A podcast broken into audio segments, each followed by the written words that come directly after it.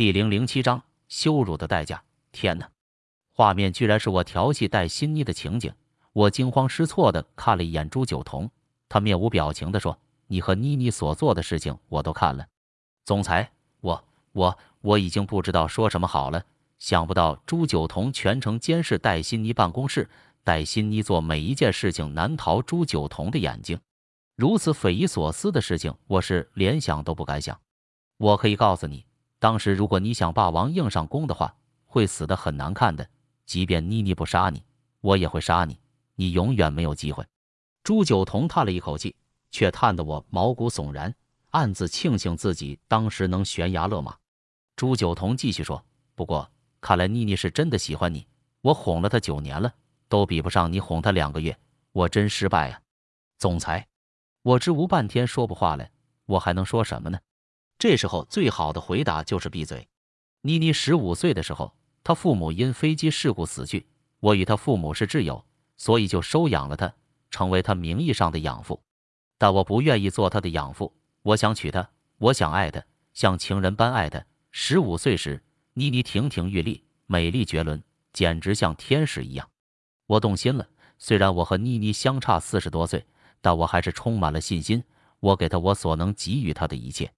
朱九彤顿了顿，带着无限感慨和回忆摇头。可是九年过去了，他对我这个老头一点感觉都没有，他只愿意把我当成养父。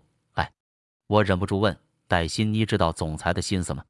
朱九彤奇怪地望着我，反问道：“你觉得妮妮是笨蛋吗？”我又沉默了。戴欣妮当然不是笨蛋，她一定知道养父的心思，怪不得他能自由出入朱九彤的办公室。怪不得在公司里戴欣妮的地位如此特殊，怪不得杜大为也误会他与朱九彤的关系。原来这里面有如此复杂的关联。以前我总听说只有年轻人才痴情，没想到六十岁的老头也会痴情，居然对一个小他四十岁的女人有如此深的爱恋，真是癞蛤蟆想吃天鹅肉。我突然在心里暗骂：你要爱就爱那些年纪与你相仿的老女人，如果各个老头都像你。那我们这些年轻人岂不是要做一辈子的王老五？不过骂归骂，我心里却是一片舒坦。这证明戴欣妮果然是处女，也证明了戴欣妮与朱九彤之间的清白。唯一令我愤怒的是，朱九彤整天监视着戴欣妮，戴欣妮只要在办公室里就毫无隐私。不，我绝对不能允许这样的事情继续下去。我要想个法子拆除戴欣妮办公室里的监视器。总裁。那你现在有什么打算？我小心翼翼地试探。朱九彤摆摆手。两个月前，妮妮突然对我提出了一个建议，这是她九年里第一次跟我提要求。我当然答应。只是我想不到，她却要求我把策划部的一位小职员调到投资部。这本来是一个简单的要求，但是我却察觉出她开始喜欢上一个人。这个人当然就是你。朱九彤嫉妒地看看我，继续说：“我虽然嫉妒。”但也无可奈何，我深知感情是无法勉强的，而你也通过了他的考验。二十天，他整整在那间小屋里待了二十天，就是为了考验你是不是对他真心。考验我，我心里又惊又喜，心想：怪不得我半个多月前到处找戴新妮都找不到，原来他就躲在办公室的小房里，真是可恶啊！害得我到处找。朱九彤点点头：是的，他找人盯梢。看你是不是还有其他的女人？我确实没有其他女人，真是幸运。我庆幸自己没有去嫖，没有去找女人。其实那段时间，我想去找女人都想了几百次了。朱九彤看了我一眼，我看得出来，他眼神充满了嫉妒。我老了，无子无女，要是有妮妮这个女儿，我也心甘了。她是我最信任的人，也是唯一信任的人，而她这么喜欢你，所以我也只能信任你。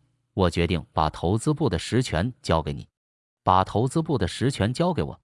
我的资历和经验都不够，如果要我管理投资部，我一定力不从心。我实话实说，因为前辈们告诉我，投资部是最危险的、最诡异的地方。我谨记着前辈们的忠言。我没有办法，一切都是因为杜大为。朱九同意说到杜大为，就突然变成了一个人。他双手紧握着拐杖。忧伤的眼神瞬间就变得坚强而犀利，从他眼里射出的寒光让我不寒而栗。这个老头在我眼中不再干瘪瘦小，而是变得很强大、很自信。果然，朱九同骄傲地扬起了脖子，尖削的下巴有股绝不屈服的劲头。杜大为以及一些董事现在开始蠢蠢欲动了，他们已经迫不及待。我本来再做五年总裁就要退休，但杜大为他们已经不想等五年了。那那该怎么办？我小心地问。怎么办？有人向你挑衅的时候，你只有两种选择：要么退缩，要么击败他，击败你的对手。朱九同豪气勃发，他看起来一下子年轻了十岁。对，击击败他。我唯诺地附和着。我理所当然站在戴欣妮这边，也就是站在朱九同这一边，但我却不知能帮上什么忙。要击败杜大为不容易，他的羽翼已丰满，董事会已经有一半以上的股东支持他，而他又能帮公司赚钱，这让我很困扰。按理说杜大为是个人才，我也应该把位置让给他，但是杜大为太贪心了，而且目中无人，既不尊重我，更不尊重妮妮。好几次他都想非礼妮妮，但我都忍了。半个多月前的一个晚上，因为下着很大很大的雨，妮妮就在办公室里等着雨停。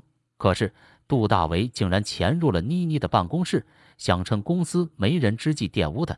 嗯，幸好我这个老头子那天也没有走，幸好我在妮妮办公室里安装了监视器，也幸好我一直在看着妮妮。呵呵，那畜生当然没有得逞，我一通电话就把他支走了。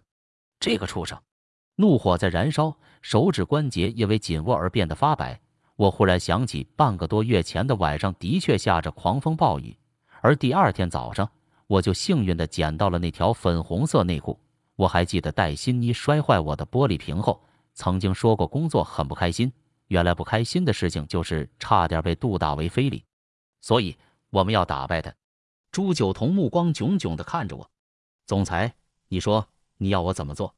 我顿时满腔热血，斗志昂扬，不为别的，就为了我的戴新妮，我也不会放过杜大为。可是我听说你跟杜大为一起吃饭，一起喝酒，一起聊天，所以尽管妮妮相信你，我仍有点担心。朱九同如鹰的眼神仿佛要把我的内心世界看穿。那天是巧合，我妹妹刚来上宁市，我和妹妹一起吃饭，席间遇到戴新妮，也遇到杜大为。但我跟杜大为并没有什么交情，所以请总裁不要疑虑我。嗯，不过这个解释还不够。如果你答应我一个要求，我就信任你。朱九同的眼神一下子就失去了锐利，变得有些怪异。我忙问：“什么要求？”朱九同沉吟了一会，说：“我希望你和妮妮在我监视下做爱。”什么？我吃惊的睁大了眼睛，以为耳朵出了问题。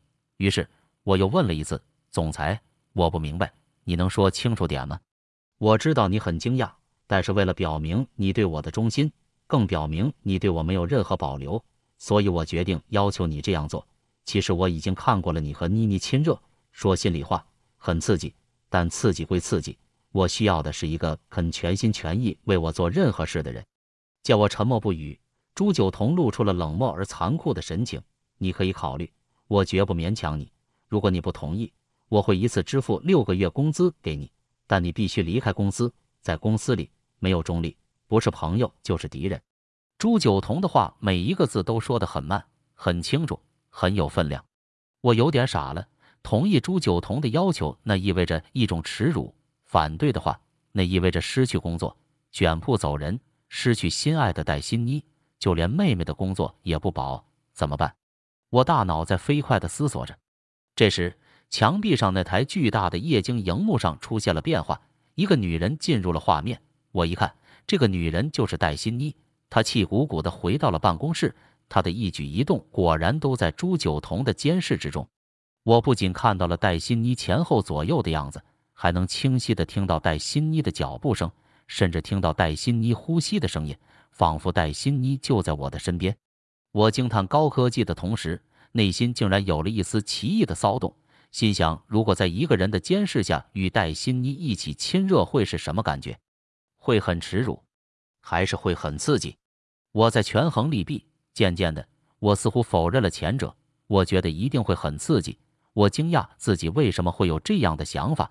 也许是我说服了自己，臣服于朱九同的淫威。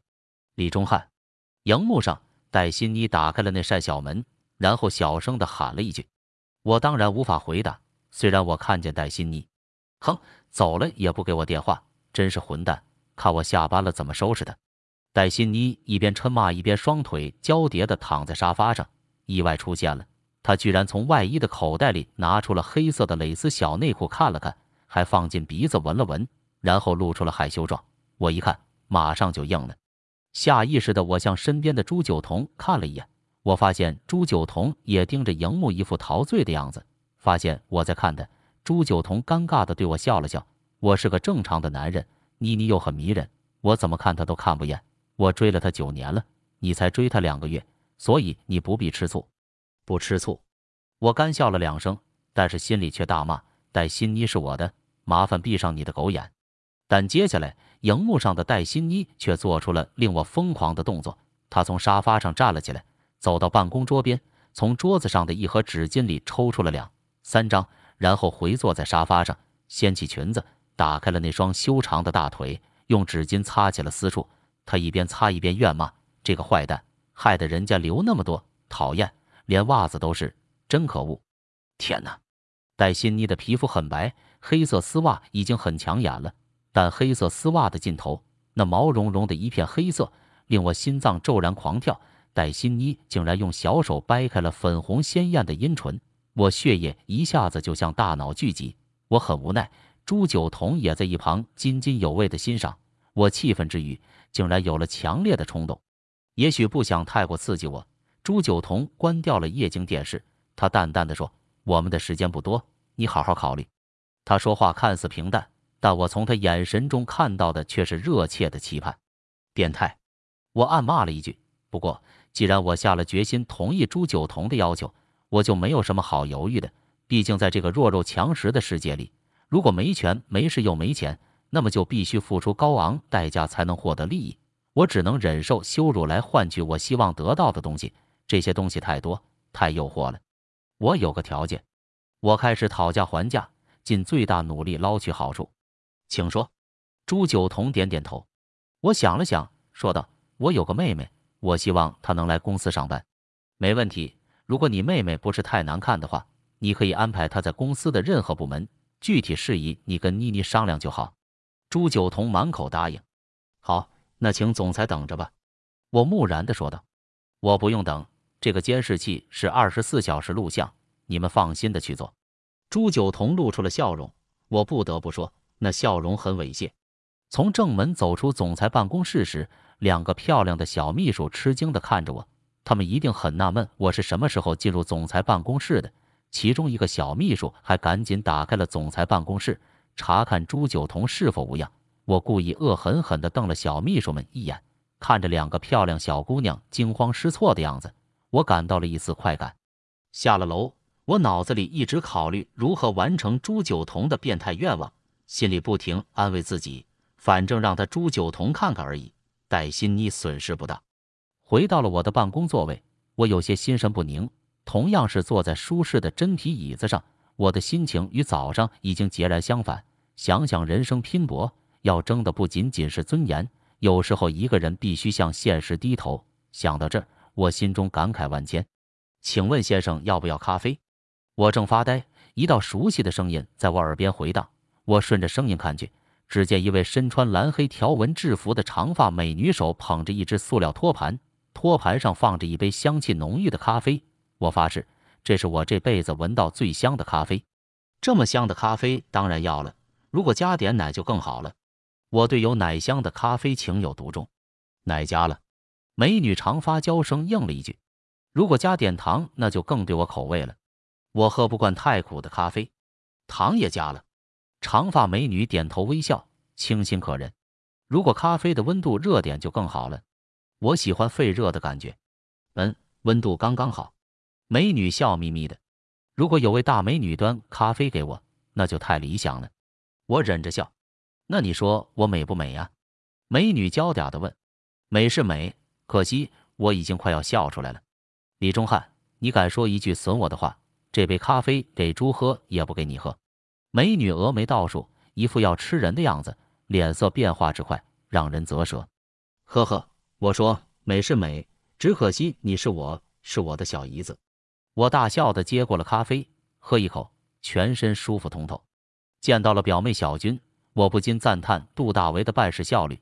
半天不见，湘军变成了一位诱惑十足的制服。well，他虽然身材娇小，但穿起制服来居然有股很特别的味道。我太喜欢这种味道了。我注意到所有投资部的职员都向我投来羡慕的目光。姐，姐夫，你说我这套衣服漂亮吗？小军羞答答的摆了一个既可爱又萌的姿势。太漂亮，你自己买的？我心花怒放，姐夫两个字听得我全身的骨头都酥了。天哪！我太愿意做姐夫了，太愿意有一位像小军这样的小姨子。当然不是了，是玲玲姐帮我买的，好贵的哟。姐夫，我可没钱呢，反正你欠我一条裙子，你帮我还给玲玲姐。听到我的赞美，小军的眼睛笑成一轮弯月，我心跳在加速。好，姐夫帮你给多少钱？我满口答应，感觉自己真的像姐夫，世间哪有姐夫不疼爱小姨的？哎哎，加上鞋子，一共六千八。小军犹豫了半天，终于说出了一个数字。嗨嗨，刚喝进喉咙的咖啡居然给我喷了出来。我揉了揉嗓子，大声咳了十几下，才迷惑的问：“你说多少钱？”小军呀，叫你别跟你姐夫说了，你偏要说这衣服是玲姐送给你的礼物。你看你把你姐夫吓坏了吧？一缕幽香飘飘，人味道。葛玲玲那甜美的声音就飘进了我的耳膜，踩着动人碎步，婀娜多姿的走来。投资部里的男人都见过葛玲玲无数次了，但每次见到她，还是被深深的折服，而我也被她逼人的美艳炙烤的无路可逃。玲姐，这哪行？我姐夫虽然抠门，但他一定会帮我付钱的。我没损小军，小军倒先损起我来。我狠狠地瞪了小军一眼。小军，你别怪你姐夫小气。你姐夫一个月的工资才够买两三套衣服，你还是饶了他吧。葛玲玲的美目瞟了我一眼，看我手忙脚乱的，她似乎露出了一丝鄙夷神色，只是这神色一闪而过。我大怒，葛玲玲在我心目中的光辉形象一下子下降不少。我允许别人看不起我，但我绝不允许美女看不起我。我虽然自卑，但我不允许美女鄙视我。我拍了拍小军的肩膀，故意叹了一口气。哎谁叫我是姐夫呢？我在抠门也要对小姨好，要不然小军向他姐姐告状，我就麻烦了。行，等会儿姐夫领钱给你。谢谢姐夫。激动的小军向我投来的不只是感激的目光，那目光中还带有一丝温柔。葛玲玲没料到我和小军都没有接受她的馈赠，她有些不太自然，美丽的大眼睛闪过了一丝怒意。看见葛玲玲生气，我竟然莫名的开心。不过。我还不想惹恼葛玲玲，毕竟小军要在 KT 工作，在 KT 里，我和小军都是小人物，葛玲玲和杜大为才是大人物。转念一想，我马上换了一副面孔，满脸堆笑：“玲姐，你对服装的品味和眼光真的让我佩服。你不光会打扮自己，还会帮别人打扮。小军身上这套衣服，无论款式、颜色、长短，都太合适他了，这是实话。”葛玲玲的美丽不仅仅是她的容貌出众，更重要的是葛玲玲的装扮能力一流。她身上的衣服我从来没有见过重复的，今天她就穿着一条低腰的粉白长裤、透明的水晶高跟鞋和白色的无袖上衣，裸露的玉臂如此嫩白，就连上衣的 V 领下也是一个白色的小结。她今天看上去就一个字白，但葛玲玲并没有让白色掉白的令人炫目疲劳。她在髋部系上了一条水蓝色的腰带，玉足上十只粉嫩的脚趾都涂上了浪漫的浅蓝色，如此点缀，真让我惊叹她的打扮艺术。我不得不承认，葛玲玲的美可以美到任何一个动作，任何一个细节。让我奇怪的是，今天葛玲玲不再盘着头发，她的秀发长长地飘在胸前。只是她的秀发看上去虽然黑得发亮，柔顺也直逼小军的秀发，但直觉告诉我。葛玲玲做过热油护发，葛玲玲在笑，如脱子嫣红。我的一番恭维马屁让她转怒为喜，她娇声道：“小军天生丽质，穿什么都好看，我也只是随便出出主意而已了。”姐夫，刚才逛街，玲姐介绍了好多漂亮的衣服给我，可惜太贵了。等我工作了，我就自己买好多好多衣服，不再要你出钱。一旁的小军完全沉浸在新衣服上。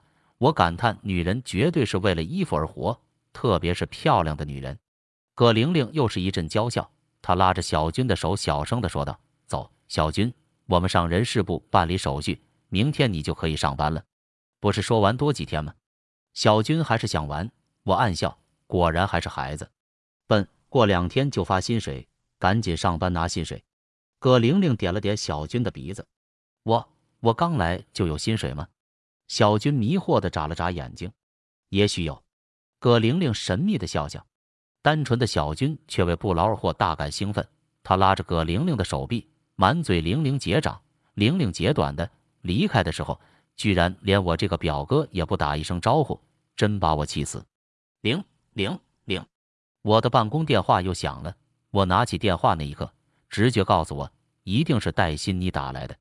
果然不出所料，电话里戴欣妮温柔的问：“忙吗？”“不忙，不忙。”我也温柔的回答：“不忙就给我滚上来，我有事情找你。”戴欣妮的温柔真是与众不同。好，我马上就滚到。不知道为何，我喜欢上戴欣妮式的温柔。看来我真够贱了。放下电话，我两步当三步的跑上了秘书部。秘书部的行政秘书处主管是戴新妮，公关秘书处的主管叫庄美琪。行政秘书处包括戴新妮在内，都是成熟保守的女人。而且年纪比较大，二十四岁的戴欣妮已算是年轻的了。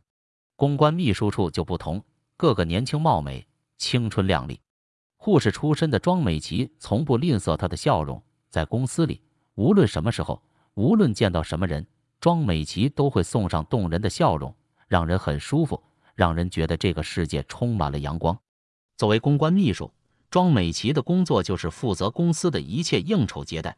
她手下的六仙女除了青春漂亮外，身材方面还必须具备可看度。可看度没有一个硬性标准，因人而异。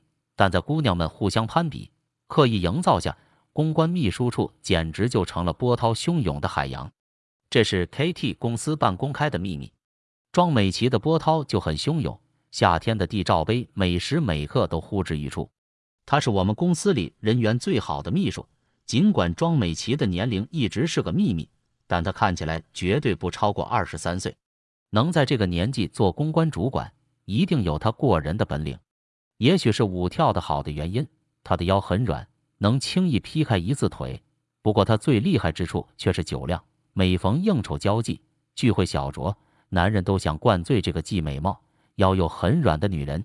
只可惜至今为止，没有一个男人成功。见我出现在秘书部。身穿黑色制服、银白色衬衫、翘着二郎腿的庄美琪向我投来了一个笑容，笑容很甜，但我觉得有些诡异。大帅哥刚休假完就往这里跑，很奇怪哟，是不是来找我们的新意？庄美琪向我眨了眨眼。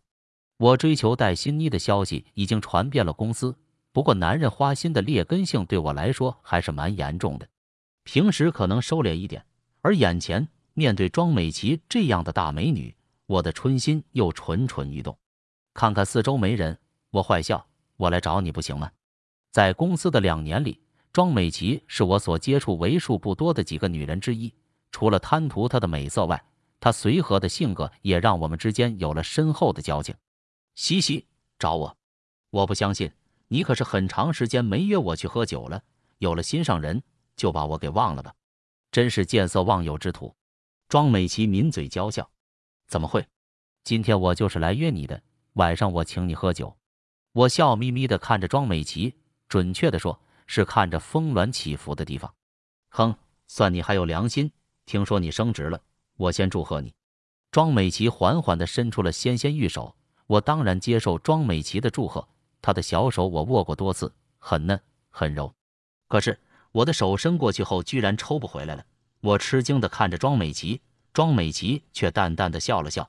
好久没喝酒了，晚上我想一醉方休，你也要醉哦。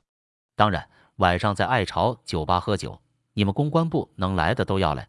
你帮我传个口讯，就说我李忠汉今天晚上要感谢大家的支持。